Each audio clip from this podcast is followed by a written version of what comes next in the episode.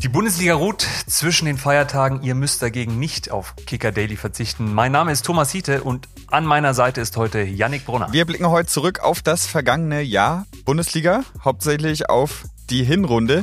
Und Thomas, du kümmerst dich ja um den VfL Wolfsburg bei uns. Hast ihn das ganze Jahr begleitet. Wie fällt denn dein persönliches Fazit für 2023 aus? Also ich habe den nicht nur das ganze Jahr, sondern die vergangenen 16 Jahre begleitet. Das mag für den einen oder anderen äh, wie ein nicht enden wollender Horrorfilm klingen, aber weil es schon so lange ist und es, ich, ich kann jedem sagen, es ist nicht so schlimm, wie es sich anhört. Ähm, aber weil es so lange ist, kann ich sagen, dass ich, dass ich 2009 die Meisterschaft miterlebt habe, dass ich 2015 Vizemeisterschaft und Pokalsieg miterlebt habe, viele Top-Spieler habe kommen und gehen sehen. Das Jahr 2023 wird er eher in der gedanklichen Schublade landen. Das war jetzt nicht sonderlich spektakulär. Die ja. ganz großen Namen sind nicht da und die ganz großen Leistungen ebenso nicht. Kann ich mithalten mit Kevin de Bruyne. Das ist so, Kevin de Bruyne, Edin Dzeko. Äh, da ragt jetzt Jonas Winter heraus. Ist aber auch ein netter Typ, ja. muss ich sagen. Also ist es schon okay. Du bist ja Privatfan von einem anderen Verein, nämlich dem ersten FC Köln. Da gerade auch harte Zeiten. Fürchterliche Zeiten. Fürchterliche Zeiten, ja. Nimm uns doch mal mit. Wenn man beruflich so nah an einem Verein ist, wie du jetzt am VfL Wolfsburg, entwickelt man dann automatisch auch irgendwann Fangefühle? Bemerkst du das bei dir? Äh, erwischst du dich dabei oder kannst du das strikt trennen? Das, das müssen wir strikt trennen, sonst wären wir beim Kicker falsch aufgehoben. Also da ist die totale Neutralität ja gefordert und auch von mir und von uns allen gelebt letztendlich. Natürlich gibt es immer Leute, die man, die man mag, weil man sie lange, lange begleitet und kennt und auch Leute, die man weniger mag. An der, am, am Urteil, am Grundsätzlichen wird das aber nie etwas verändern bei uns. Deswegen sage ich auch denen immer, Scheiße werde ich nie schön schreiben können und ich versuche auch Schönes nicht, nicht schlecht zu schreiben. Deswegen, da sind wir der Neutralität verpflichtet. Ja. So, dann schauen wir einfach mal zurück auf die Hinrunde der Bundesliga-Saison 23-24. Als ersten Punkt frage ich dich direkt mal, welche Mannschaft hat dich denn in diesem Jahr besonders überrascht oder auch enttäuscht? Ich, ich glaube, da verraten wir nicht viel Spannendes und Neues. Leverkusen mit der Art und Weise wahnsinnig überraschend, erfrischend. Der VfB Stuttgart die Überraschung der Saison und dann äh, sind wir auch schnell bei Union Berlin äh, bei der Enttäuschung der Saison. Hast du de dem was hinzuzufügen oder, oder sind wir uns da einig? Nee, da gehe ich komplett mit. Ich habe noch als ähm, positive Überraschung Heidenheim mir noch äh, notiert, weil 20 Punkte jetzt nach 16 Spielen ist schon eine Hausnummer. Damit hätten wahrscheinlich auch die wenigsten gerechnet. Aber wie du schon sagst, Stuttgart ragt heraus und wir können ja auch mal direkt dazu übergehen, wie wir glauben, wie sich das entwickeln wird in der zweiten Saisonhälfte. Und da muss ich sagen, ich traue Stuttgart wirklich absolut zu, um die Champions League mitzuspielen? Also äh, jetzt könnte ich ketzerisch sagen, Edin Terzic ist in Dortmund geblieben, die Chancen stehen gut, ähm, äh, ja. dass Stuttgart in die Champions League kommt. Aber Edin Terzic hat häufig genug bewiesen, dass er in der Rückrunde äh, mit Borussia Dortmund die Kurve kriegen kann. Aber ich bin bei dir. Ich traue Stuttgart zu, in die Champions League zu kommen oder oben zu bleiben, wenn Siru Girassi bleibt.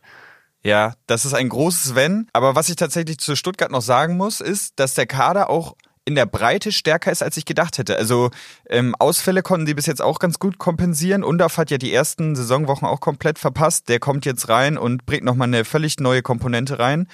Und ich wäre auch nicht überzeugt davon, dass sie um die Champions League mitspielen könnten, wenn die Spielweise nicht so überzeugend wäre. Also es ist ja jetzt nicht so, dass nur die Ergebnisse stimmen, sondern die spielen ja auch richtig schön Fußball die spielen geilen Fußball. Und wenn man bedenkt, dass die im, im Sommer Endo, Sosa und, und Mavropanos verloren haben, dass die fast abgestiegen wären, muss man einfach auch sagen. Das ist absurd. Also ja. beim Trainer des Jahres, soweit gehen wir nicht, aber Trainer des Halbjahres ist dann wahrscheinlich Sebastian Hoeneß. Das ist die Art und Weise, wie sie Fußball spielen, mit welchem Kader, wie die Neuzugänge funktionieren, ähm, wie er auch im Laufe der Hinrunde von, von der Einsturm-Taktik mit Seru Girassi auf, auf Dennis Undorf und Seru Girassi umgestellt hat und es trotzdem stark weitergeht, das ist äh, aller Ehren wert. Absolut. Dann lass uns doch nochmal auf einen weniger positiven Fall gucken. Union ist ja ganz schön abgestürzt. Traust du ihnen den Klassenerhalt zu? Ähm, wie siehst du da deine Prognose für die, für die Rückrunde? Ich sage ja, sie halten die Klasse, aber nicht, weil Union sich so dermaßen steigern wird, sondern weil mit, mit Darmstadt und es tut mir im, im, in der Seele weh, auch äh, dem ersten FC Köln zwei Clubs da sind, äh, von denen ich ziemlich sicher bin, die verlassen die Abstiegsplätze vielleicht zwischendurch nochmal, aber werden am Ende auf, auf diesen beiden Plätzen landen. Ähm, wenn ich so rechne, geht es für Union äh, möglicherweise um die Relegation. Ich habe meine Zweifel, dass das alles ins Laufen kommt. Für Union spricht ganz klar, die werden jetzt die, die, die Belastung äh, nicht mehr haben. Die, sie sind raus aus der Champions League und damit komplett auch aus dem Europapokal. Das heißt, sie können sich voll auf diesen, diesen Bundesliga-Abstiegskampf konzentrieren. Dann sollte die individuelle Qualität hoch genug sein im Kader, um, um sich da unten weitestgehend rauszuhalten. Und trotzdem traue ich dem ganzen Konstrukt mit Nenjad Bjelica äh, auch noch nicht vollends. Janik, wir haben über die Clubs geredet. Lass uns noch kurz über Spieler reden. Wer hat dich komplett überzeugt in dieser Hinrunde? Ähm, wer hat dich komplett enttäuscht? Ja, du wirst jetzt gleich ein Muster erkennen, welcher Spielertyp es mir da zuletzt angetan hat. Also im Grunde haben wir gerade schon über die zwei Überraschungsmannschaften gesprochen, Leverkusen und Stuttgart. Und da gibt's jeweils einen, den ich einfach so faszinierend finde zuzuschauen. Das ist bei Leverkusen Granit Xhaka. Absoluter Dreh- und Angelpunkt dieses Spiels, obwohl er ja auch im Sommer erst gekommen ist, hat eine 92% Passquote, läuft über 12 Kilometer im Schnitt, ist auch damit auch der laufstärkste Leverkusener. Also dem zuzuschauen, wie er immer die richtige Entscheidung trifft, immer den richtigen Mann findet, das Spiel lenkt, das ist einfach eine Freude.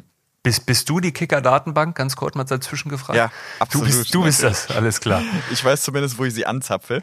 Aber ich habe auch ein paar Daten zu meinem zweiten Lieblingsspieler, nenne ich jetzt einfach mal der Hinrunde, und das ist Angelo Stiller vom VfB. Gerade schon über Stuttgart gesprochen und was das Spiel so ausmacht. Und der ist ja einfach ein absoluter Stil gewesen, ne? Für nur sechs Millionen von Hoffenheim gekommen und ist ja so ein bisschen der Musterschüler von Sebastian Hoeneß, hat auch mit ihm schon bei den Bayern-Amateuren und bei Hoffenheim zusammengespielt. Der macht ähnlich wie Schaka in Leverkusen, macht er bei Stuttgart einfach die leise Arbeit im Hintergrund orchestriert das Spiel und das ist einfach, ja, macht mir sehr viel Spaß zuzuschauen. Du stehst auf Sechser, ich, ich, ich merke das. Ja. Ähm, ja, wenn, wenn ich mein, wenn ich, wenn ich meinen Spieler nennen müsste, gehe ich, wie du eben schon nach Heidenheim. Und wenn man da einfach mal auf die Scorerliste guckt, Harry Kane, Siru Girassi, Victor Boniface, Leroy Sané, Luis Openda auf den Top 5 und dann kommt einfach auf Platz 6 Jan Niklas Beste.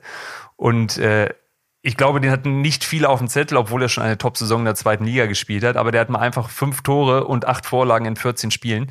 Ähm, so gut, gerade bei Standardsituationen, dass ich das Gefühl habe, warum nimmt man den nicht vielleicht mit zur EM? Es wäre ganz geil, wenn man, wenn man ihn nur für Standards einwechseln könnte. Dann hätten wir, hätte Julian Nagelsmann eine, eine wahnsinnige Waffe. Ja, absolut. Und er profitiert dann natürlich auch von den starken Abnehmern, die, die Heidenheim im Kader hat. Ähm, aber das ist so eine wahrscheinlich fast die wertvollste Waffe, die man als, als kleinerer Verein in der Bundesliga im Abstiegskampf haben kann. Wenn du gefährliche Standards hast und mit einem guten Schützen, das ist schon oft die halbe Miete. Dann Yannick, hau raus. Wer ist deine Enttäuschung der Hinrunde? Ja, das tut mir fast ein bisschen, also tut mir in der Seele weh, weil ich ihn auch in meiner Kicker-Elf aufgestellt habe vor der Saison und eigentlich überzeugt davon war, dass, dass das auch die Hinrunde des Sebastian Aller werden würde ist sie jetzt gelinde gesagt nicht geworden. Ich weiß auch nicht so richtig, woran das liegt. Er läuft ja scheinbar seiner Form krass hinterher. Ist jetzt auch nur noch, also hinter Niklas Füllkrug nur noch Stürmer Nummer zwei, wenn nicht sogar Nummer drei hinter Mokoko. Ich weiß nicht so richtig, woran das liegt. Ähm, ob der nach seiner Krebserkrankung von letzter Saison jetzt nochmal in ein Loch fällt. So hieß es ja ein bisschen. Und dann ist natürlich noch dieser, dieser Strafschuss vom letzten Spieltag der vergangenen Saison der mit Sicherheit auch Spuren hinterlassen hat bei ihm. Der nagt noch, glaubst du? Ja, also das war, das war der Meisterschuss, möchte ich sagen. Wenn die ausgleichen gegen Mainz, äh, gewinnen ihr Spiel und sind deutscher Meister, glaube ich, ja. es ging anders aus. Hast du eine Enttäuschung? Ich habe eine Enttäuschung, weil ich fand es unfassbar geil, als Union Berlin Leonardo Bonucci verpflichtet hat und dachte, geiler Typ für die Bundesliga, geiler Verteidiger. Und jetzt öffnet äh, in Kürze das äh, Wechselfenster und Bonucci ist womöglich äh, schon gar nicht mehr da und hat irgendwie auch keine Spuren hinterlassen bislang. Finde ich schade, geiler Name, aber vielleicht zu alt, vielleicht zur falschen Zeit am falschen Ort.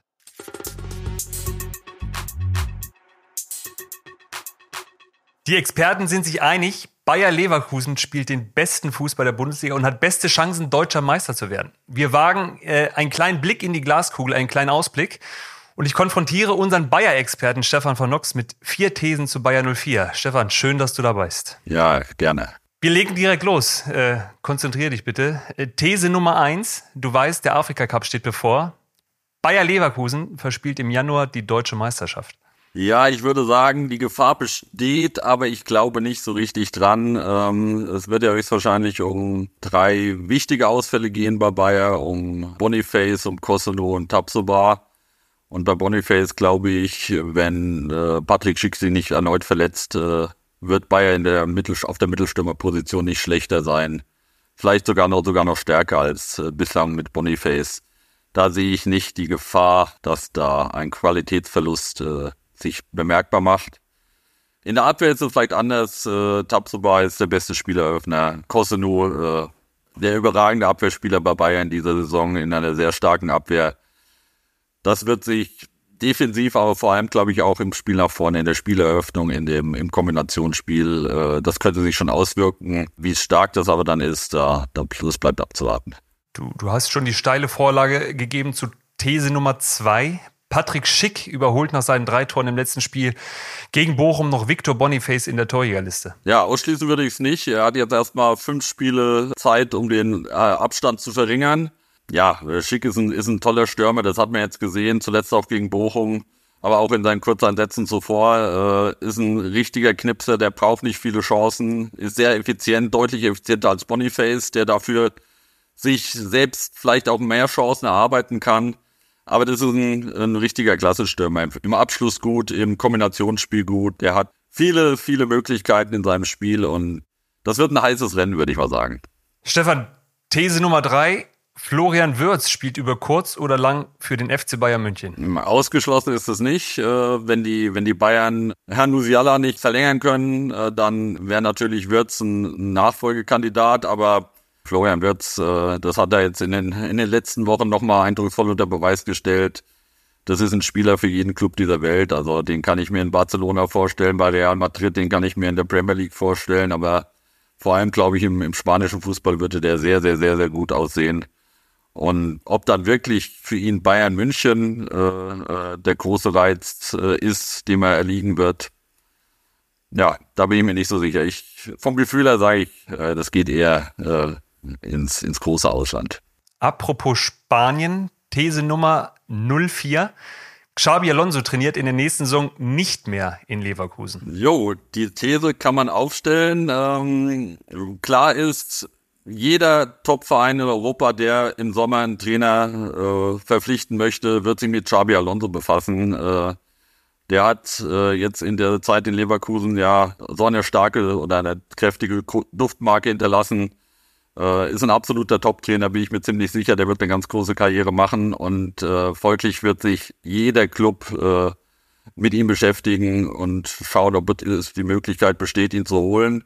Klar ist aber auch, Xabi Alonso ist niemand, der irgendwie einen kurzen Moment der Versuchung äh, erliegt, sondern der sehr genau weiß, wann er welchen Schritt macht und davon gehe ich auch jetzt bei dieser Entscheidung aus, wenn die im Sommer anstehen sollte. Ähm, und so wird er sich das genau überlegen, wo sind die Startbedingungen gut, um den nächsten Schritt in seiner Trainer-Karriere zu, zu nehmen, die ja noch eine sehr junge ist, muss man ja sagen.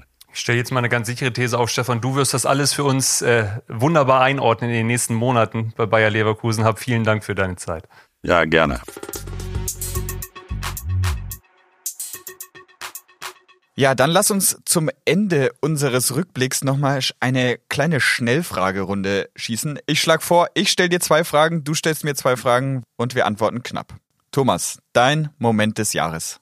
Also wenn ich jetzt aufs ganze Jahr zurückblicke, muss ich schon sagen, dann, dann war es der, der Meisterschuss in dem Fall nicht von Sebastian Aller, sondern von, von Jamal Musiala. Gehofft, vielleicht mal ein anderer Meister, aber diese technische fußballerische Brillanz äh, war für mich der Moment des Jahres. Lieber Yannick, liefer mir deinen Spieler des Jahres. Ja, hat man vielleicht vorhin schon rausgehört. Granit Xhaka, den finde ich einfach so überragend äh, in dieser Hinrunde und stellvertretend so ein bisschen für Leverkusens unglaubliche Serie. Dann schieß gleich hinterher mit deinem Spiel des Jahres. Ja, mein Spiel des Jahres, da habe ich drüber nachgedacht. Wenn wir Ja sagen, du hast ja auch schon Musiala genannt aus der letzten Saison, dann nenne ich auch mein Spiel des Jahres aus der letzten Saison. Und zwar die Aufholjagd von Werder Bremen gegen den BVB. Aus 0 zu 2 macht 3 zu 2 mit dem überragenden Tor von Oliver Burke in der Nachspielzeit. Wer? Das ist Oliver Burke. Ach so, schon fast ja. wieder vergessen. Bundesliga-Legende, möchte ich fast sagen. Ja. Dann habe ich als letzte Frage für dich den Ausblick auf 2024, worauf freust du dich besonders? Als, als Fußballfan, Fußballreporter, losgelöst von der Bundesliga, muss ich die Europameisterschaft nennen im eigenen Land. Ich hoffe, das wird nicht nur aus deutscher Sicht ein geiles Turnier. Das finde ich ein sehr gutes Schlusswort. Ja, ganz schön viel passiert in diesem Fußballjahr 2023. Wenn ihr immer noch nicht genug von Rückblicken habt, empfehlen wir euch die Kicker-Jahresendausgabe. Die gibt es ab morgen am Kiosk zu kaufen. In gewohnter Kicker-Manier mit Rückblicken, Analysen und auch Ausblicken, was uns 2024 so erwarten wird.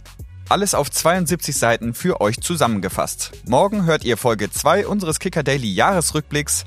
Da sprechen die Kollegen Matthias Dersch und Carsten Schröter-Lorenz über die Bilanz beim großen DFB und über die Schiris. Wir verabschieden uns für dieses Jahr, hoffen, ihr hattet schöne Weihnachten und kommt gut ins neue Jahr. Bis bald und ciao. Ciao. Kicker Daily ist eine Produktion des Kicker in Zusammenarbeit mit ACB Stories. Abonniert den Podcast, um keine neue Folge zu verpassen.